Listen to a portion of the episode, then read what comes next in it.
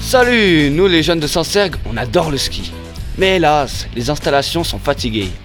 Un télésiège, ce serait super Connaissez-vous le projet Télédoule Non Non. Non. Télédole. Je sais où est la dole.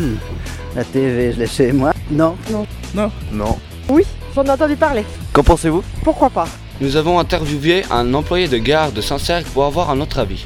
Que pensez-vous du projet Télédole Alors pour moi, ça sera une chose très très positive, je pense pour les communes, pour le train et surtout pour les voyageurs, les touristes qui aimeraient en hiver faire du ski et j'espère aussi qu'on va pouvoir utiliser ça en été pour les promeneurs et les amis de la nature.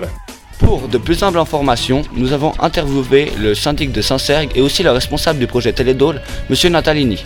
Le télésiège sera-t-il ouvert l'hiver et l'été Le télésiège sera ouvert que l'hiver. Pensez-vous qu'il y aura assez de neige ces prochaines années C'est clair qu'il ne faut pas ignorer cet élément-là, mais on sait que la Dôle est un massif euh, qui prend passablement de neige par son exposition. Et à mon sens, on a toujours eu des dépressions.